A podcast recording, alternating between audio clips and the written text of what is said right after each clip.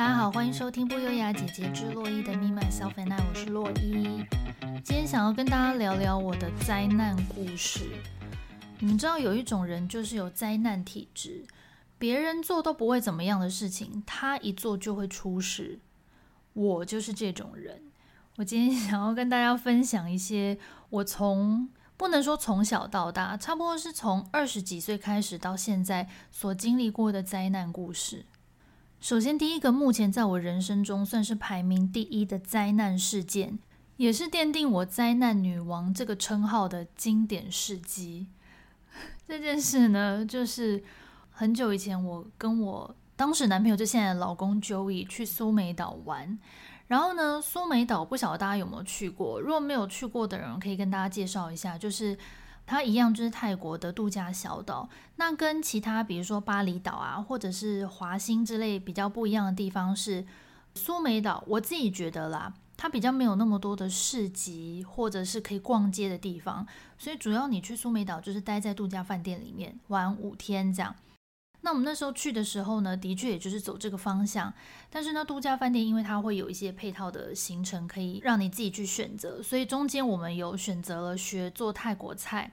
然后另外一天又无聊嘛，再加上呢，我很喜欢一种动物，那就是大象。那很多人去泰国应该都做过一个活动，就是骑大象。我在这边先说，我不鼓励骑大象，因为说实在的，我真的不觉得人类就是凭什么要去骑成这个动物，然后。很多大象园里面，其实他们饲养大象的行为还有训练方式也不是很人道，所以呢，我在这边是要想要先强调，就是说我不鼓励骑大象。但是我当初为什么会选择要去参加饭店的骑大象行程呢？主要是因为我很喜欢大象嘛，那我就想说，我到那边我至少可以摸摸它啦，或是跟它合照这样，所以当初就做了这个错误的决定，我就决定去骑大象。我们到了大象园之后呢，坐在他的椅子上。老实说，他站起来的时候，我吓到。我没想到大象那么高诶，你们知道大象好像两百公分呢，所以站起来应该就是两层楼的高度吧。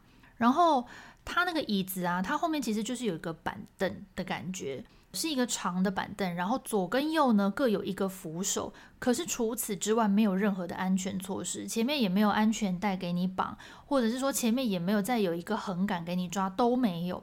然后呢，那一天泰国就无时无刻都很热嘛。然后那个向导就说：“你们要雨伞吗？”然后他这边还讲各国语言：umbrella、casa、雨伞。然后他就硬要塞一个雨伞给我们，我们就说：“好好好，随便就拿着。”所以我就是一手拿着雨伞，然后一手是抓着右边的那个扶手。好，但是我必须说，其实因为我当时是没有惧高症的，然后我一坐上那个大象的背，我就超级兴奋，就觉得天哪，好棒哦，就是来对了什么之类的。然后 Joey 是一个有惧高症之人，他真的是硬着头皮舍命陪君子陪我去做，所以他非常的害怕，然后就是全程就是手紧紧的抓着左边的那个栏杆。那我的话呢，因为我很兴奋，而且说真的，我觉得。我是一个比较没有危机意识的人，也就是为什么会造就我这么容易有灾难体质。我完全没有觉得说这个活动是危险的，所以我当时到后面，我就是连扶手都没有抓，我就觉得很平稳啊，这不需要抓扶手吧？然后这个时候呢，我们就开始进行我们的走森林的行程了。好，这一天呢，我们的大象叫做 Anita，我到现在都还记得。他那天其实，我觉得他心情有点不太好，不知道是不是旁边的那个向导之前就是一直骂他，还是怎么样，不给他吃东西，我不知道。反正他其实，在走的过程当中，他就已经几度都有点闹脾气，但是我们也没想太多。后来呢，走着走着，向导就在地上捡树枝，因为他想要折成一个王冠给给我戴，就是这应该是他们其中一个。给游客的服务，所以呢，他在捡树枝的这段路呢，他比较没有那么注意大象在走哪里。结果悲剧就发生了，前方的地上有一个窟窿，大象的右脚呢，一脚踩进去那个窟窿，那他的身体是不是就直接往前倾斜，而且速度是非常快的？说时迟，那时快，我整个人被抛飞，从椅子上先抛到空中。以一个抛物线的方式，先上去，再下来，然后直接重摔到地上。然后我整个人摔到地上的时候，当下其实我是直接晕倒的，我应该有晕了十几二十秒，才慢慢苏醒。醒来的时候啊，哦，我先讲，我在空中被抛飞出去的时候，我有感受到我飞出去了。然后我当时心想说：“诶，我怎么飞起来了？死定了！”我应我记得我脑子里应该是这个想法。可是这个在空中的时间大概不超过一两秒吧。下一秒我再醒来的时候，我已经是躺在地上，然后眼睛一睁开，我全身剧痛，难以形容的痛。我是没生过小孩了，我不知道这跟生小孩比起来哪一个比较痛。但是我当下真的是全身剧痛，而且我完全不能动弹。然后那个向导马上冲过来要把我扶起来，然后我就说我不能动。然后这可是其实当时也不太能讲话，可是我有表现出就是我没办法动，叫他不要扶我。然后当时 Joey 还坐在大象身上那个椅子上，他也吓傻眼，然后手上还拿着那个雨伞。然后他就跟那个向导说：“啊，你先不要动他，他现在好像不能动。”然后我在地上就发出那种呻吟声，就是我不知道你们能不能体会，就是你身体会自然而然因为太过于痛苦而发出那个呻吟声，就是呃的那种感觉。然后哇，我就在地上躺了真的很久，然后头好痛，那个头痛的程度我一辈子没有感受过。我当时都怀疑我是不是有脑震荡。然后我就这样躺在地上一阵子之后，我终于觉得我好像可以试着坐起来看看。后来向导我就让他把我扶起来。那这个整个过程当中呢，其实向导都没有把 Joey 叫下来，他就是还是让 Joey 坐在大象身上。而此刻的大象呢，不知为何异常的平静，他是不是觉得很高兴，终于甩掉一个游客？他此时可能内心觉得他胜利了，他也很平静，因为他还没有动。所以，呃，Joey 在上面还算是安全的。那后来我坐起来之后呢，他慢慢要扶我站起来。为什么？因为他还是要把我放回大象背上，他还是要把我带回门口，你知道吗？我那时候真的是我的下半身啊，就是屁股那边剧痛到一个无比，我这一辈子人生中没有体会过这么痛的痛楚。然后我头也好痛，我真的是不知道要怎么形容诶，那感觉很像是你被人家用拳头打头打了，可能四五十下吧的那种痛度。后来就是他必须要把我扶回大象的身上嘛，所以我又坐回那个椅子。然后其实当下我已经觉得哦 OK，不用走了，我想回家。后来那个向导就说：“哦，那不然就是你们还想走吗？还是我就带你们回去？”后来我们就说：“好好，我们要回去。”这样，然后。回到入口的时候呢，其实我们人也很好，我们那时候也没有想到什么要赔偿还是什么，根本都还没有体验到这个事情的严重性，只是觉得我那时候就觉得我全身上下痛到一个不行。后来他们大概就是门口的人看啊，今天出事，有人摔下来。后来他们就说哦，通常我们是不让你们跟大象合照的，但是就是今天可以破例让你跟他合照，所以我就拥有了几张我跟尔妮塔的合照，就是我摸着他这样子。尔妮塔你为什么要这样对我？所以我在此再次的呼吁大家，真的不要骑大象。就是你不要认为你可以操控另外一个生命，因为最后你就会受到惩罚。就是例如我，而且再者是因为我刚刚说我就是没有危机意识的一个人，我在上面就是，你知道我手舞足蹈，我还在那边笑揪圆，哈哈哈哈，有什么好怕的？一点都不可怕。然后下一秒就被抛飞出去。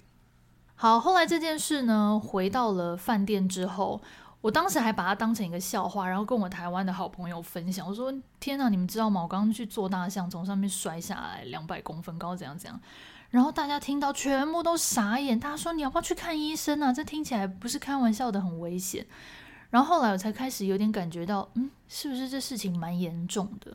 而且我跟你们说，我后来成为这个度假村的名人，就是 可能我摔大象的事情有传出去，因为那个象园就是跟度假村合作的嘛。我记得我当天晚上去吃饭什么，感觉大家有对我投一些侧目跟一些眼光，就可能想说，哦，这个就是摔大象那个人。对，后来还在度假村成为名人这样，然后。后来，因为那其实是我们行程的第四天，我们隔天第五天就要回台湾了。其实那时候我们回到饭店的时候，Joey 有跟我在讨论说，需不需要去看医生。那苏梅岛的话，它是有专门给外国游客开设的医院，主要是那个医院非常远，好像开车呃坐车要四十分钟。然后我们那时候就讨论说需要吗？还是度假村说他们也可以把医生叫来帮我检查，那就是你要付出诊费，就是可能比较贵的金额这样子。然后我们就讨论一下，觉得说，因为其实那已经是第四天的下午了，等于我睡一个晚上，我隔天差不多中午过后我就要去机场。然后我们那时候评估一下，觉得说。应该是不需要，而且老实说，我觉得医生来度假村帮我看诊也没什么用，因为这个应该需要照 X 光，所以后来我就决定好，想说等回台湾的隔天，我马上就去处理。那这时候呢，我就先打电话给我的堂姐夫，因为他是他是复健科医生，我就跟他讲了我的这个状况，然后他就先问我说：“你去上厕所有没有血？”如果说你排尿有排出血的话，你就有问题，你表示你有内出血，你马上就要去就医。那我就跟他说没有，他说好，那其实你可以观察，要不然你就是等到回台湾再去看医生。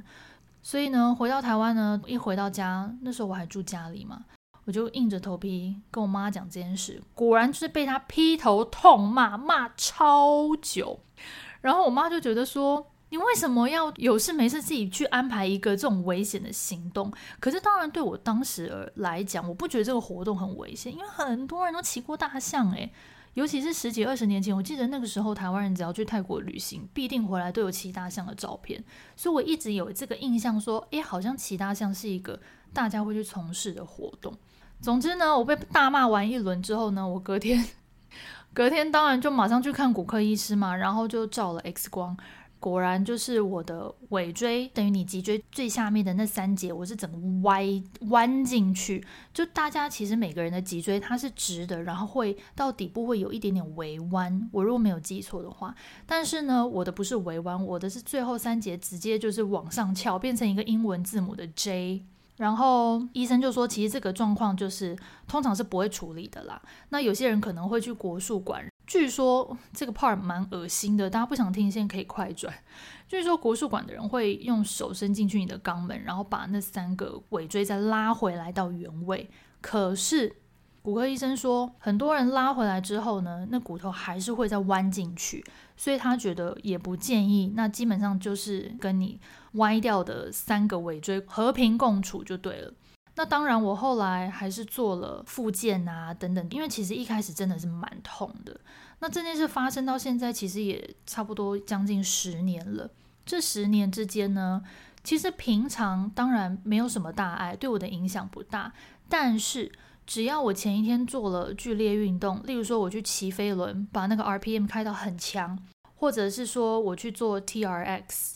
比如说我今天去打拳击，然后我的可能我的左脚一直不断的去踢沙包，给它造成撞击的这种力度，隔天它就会痛，甚至有一次最严重是整条背是麻的，哇，那感觉很像是一直有人在你的脊椎，尤其是到尾椎那段，一直不断在电击你那种感觉，所以我现在运动都要很小心。我不能够太剧烈的运动，像去呃，我之前上飞轮，有时候我都很怕老师觉得我在偷懒。其实我是有有苦衷的，因为我如果真的 RPM 开到太强的话，我隔天脚会整个就废掉。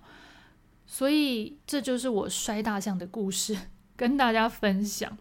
但是这个故事也是警惕我自己啦，就是虽然我觉得我后来好像也没学到，就是我的那个 危机意识还是很低，可是我也是警惕我自己，就是觉得说。其实，当你已经有不好的预感，觉得你不应该去做这件事的时候，你就不应该勉强自己去做。就像我当时觉得，啊，好像骑大象这件事情很不好啊，我这样子会不会虐待他？但是我还是去了，所以 这也是给我自己一个警惕、一个经验吧。然后从事危险的活动之前，真的是要三思。那这是我灾难女王的第一个故事哦。那当然，灾难女王发威也不会是只有一次嘛。就是我后来还是经历了很多灾难，例如说莫名的被邻居的恶犬咬啊，还有站在那个小的皮沙发上面要拿柜子里的东西，结果呃没站稳，然后就整个摔下来，然后左手骨裂呀，就是各式各样。然后我老公 joy 非常的受不了我，他说他他说我是他看过最没有危机意识的一个人。像我们之前坐飞机，有一次那个乱流也非常严重，然后他说我还是睡得跟猪一样，完全没有醒。然后当时就觉得说，好了算了，如果我们今天要走掉的话，让我在睡梦中走掉 也比较好。然后我就说，我跟你讲，其实我有感觉，我就一直觉得那飞机很晃。然后我在睡梦中还很气，想说奇怪，是不能让人家好好睡觉吗？但是还好那次我们就是安全的抵达国门。那我接下来要讲的故事呢，是热腾腾发生的，昨天晚上才发生的，那就是。如果说之前有听过每周闲聊的朋友，应该会知道我去小巨蛋学溜冰。那小巨蛋冰上历险记呢，是一个开心的故事，但是呢，故事后来剧情急转直下，变成一个惊魂记。那就是呢，昨天我又去上课了。那我昨天去的时间跟上次不一样，我就发现那个时段呢，人更多。其实我之前去上课的时段人已经很多了，至少三四十个人在冰上。然后有的人练花式，有的人是溜很快，有的小朋友在练那个冰上曲棍球的一些动作。那昨天的话呢，前面一开始 Joey 陪我下去溜了几圈，因为一开始我跟他说我要自己去上，他就说不行，太危险，他觉得我会摔，还是他要在旁边看着。那他就陪我到冰上溜。我跟你们讲，我昨天一上到冰，我已经完全忘记怎么溜，直接忘记。一开始就是又在那边歪歪扭扭，然后溜不起来，这样后来好不容易溜起来了，然后呢，溜了一阵子之后，我还自己心里觉得说，哎，好像有溜得比较好一点了耶。这时候呢，因为 Joey 的膝盖受过伤，他就说他膝盖实在太痛，他要去上面休息。我就说好，你上去啊。我说我好得很。结果呢，他上去不到五分钟，我就出事了。出事的原因呢，是因为前面有一个我刚刚讲的要练曲棍球的小弟弟，那应该是小学生吧，六七岁、七八岁。然后呢，他突然的后退。那因为我刚好是要往他的方向前进，所以我的前进本来是空的，他是在我的右前方。那他突然后退，等于他就挡到我要去的路了嘛。那我应该就是要急刹车，或者是说我要赶快从再从他的左边这样切出去。可是。因为我也不会切路线，你知道吗？然后再者是因为他这样倒退的速度非常的快，然后我其实是当下已经马上下一秒就要撞上他了，所以我整个是往后一屁股就坐在地上。然后呢，有学过溜冰的人应该都知道，就是教练会教你正确的摔倒方式是你要膝盖往前这样子跪在地上，因为我们都会穿那个护膝嘛，这样子是最安全也不会受伤的方式。可是呢，昨天那个情况是因为那个弟弟突然这样子岔出来之后，我已经没有办法往前用膝盖跪在地上，因为如果我这样做的话，我会把他整个人撂倒在地，然后再加上那个他出来的速度太快，然后我跟他之间的空间也太短，所以我已经没有办法，他一出来我马上砰我就往后倒了，然后呢，倒下的瞬间很像那个摔大象的 moment 重现。就是我下半身屁股啊、尾椎那边又再度的痛到一个不行，那我当下也没有办法动，而且其实我也不敢乱动，因为我有摔大象的经验，其实我很担心，我那时候就很担心，想说完蛋了，完蛋了，我大象的那个伤又要更加恶化。然后后来，当然旁边就有人过来关心嘛，然后他们在冰上也有一些工作人员，然后有一位工作人员，一位先生，我这边不要讲他的名字好了。他真的非常非常的客气，好亲切，然后马上就好多人都围过来问我说人有没有怎么样？他说你还好吗？我就说我不好，我说我不好，我起不来。然后他们就立刻，那工作人员就说来来，我我我帮你放上那个轮椅好不好？我说好。你们想想看，如果说有一个人愿意坐轮椅，我们这种叫年轻，不能说年轻女子，手轻熟女的女子愿意坐轮椅，那你就是知道说其实我真的是没办法自己走。后来他们就推了轮椅来，然后 fun fact，轮椅在那个冰上移动的超快的，后面就有一个溜着冰刀的人把我推出去，然后这个时候我一直在找 Joey，不知道坐在看台上的哪里，我一直找不到他。后来把我推出去的时候，他终于发现我，他冲过来说：“怎么了？怎么出事？”他真的是才上去不到五分钟，马上出事。然后后来就把我推去医护室休息。哦，屁股真的是痛到爆。但是当下有做了一些测试，例如说就请我站起来走路走走看，然后是可以走的，那其实应该就没有问题。然后但是为求心安，还是去照了一个片子，又是上次 摔大象的地方，同一个医生照片子。然后他就说：“哦，目前脊椎看起来是没有问题的。然后之前尾椎受伤的地方还是往内弯的，但是就是至少没有恶化。所以大家真的从事任何的运动跟活动都一定要小心。这边也推荐给大家，如果你想去小巨蛋学溜冰的话。”如果可以的话，就尽量选白天或甚至是下午，就是人最少的时候。像平日的晚上跟假日，假日我没有去过，但听说是人更多，所以可能就会比较危险。呃，灾难女王就是今天跟大家分享到这里。我真的是希望我的人生不要再出现更多的灾难。像之前在加拿大的时候，有朋友约我去滑雪，我就跟他们说，我真的没有办法滑雪，因为我本身有灾难体质。就是如果说有两百个人去滑那条路，大概都不会有事，可是我一去滑那条路就会出事。所以，我真的觉得有灾难体质的你们，你们应该懂我的心情吧？来留言给我，让我知道我不孤单。好，那今天的节目就到这边喽。如果你也喜欢我们的频道，记得持续收听。如果想要留言给我们，可以到 FB 和 IG 搜寻“不优雅姐姐”。那我们就下次见喽，拜拜。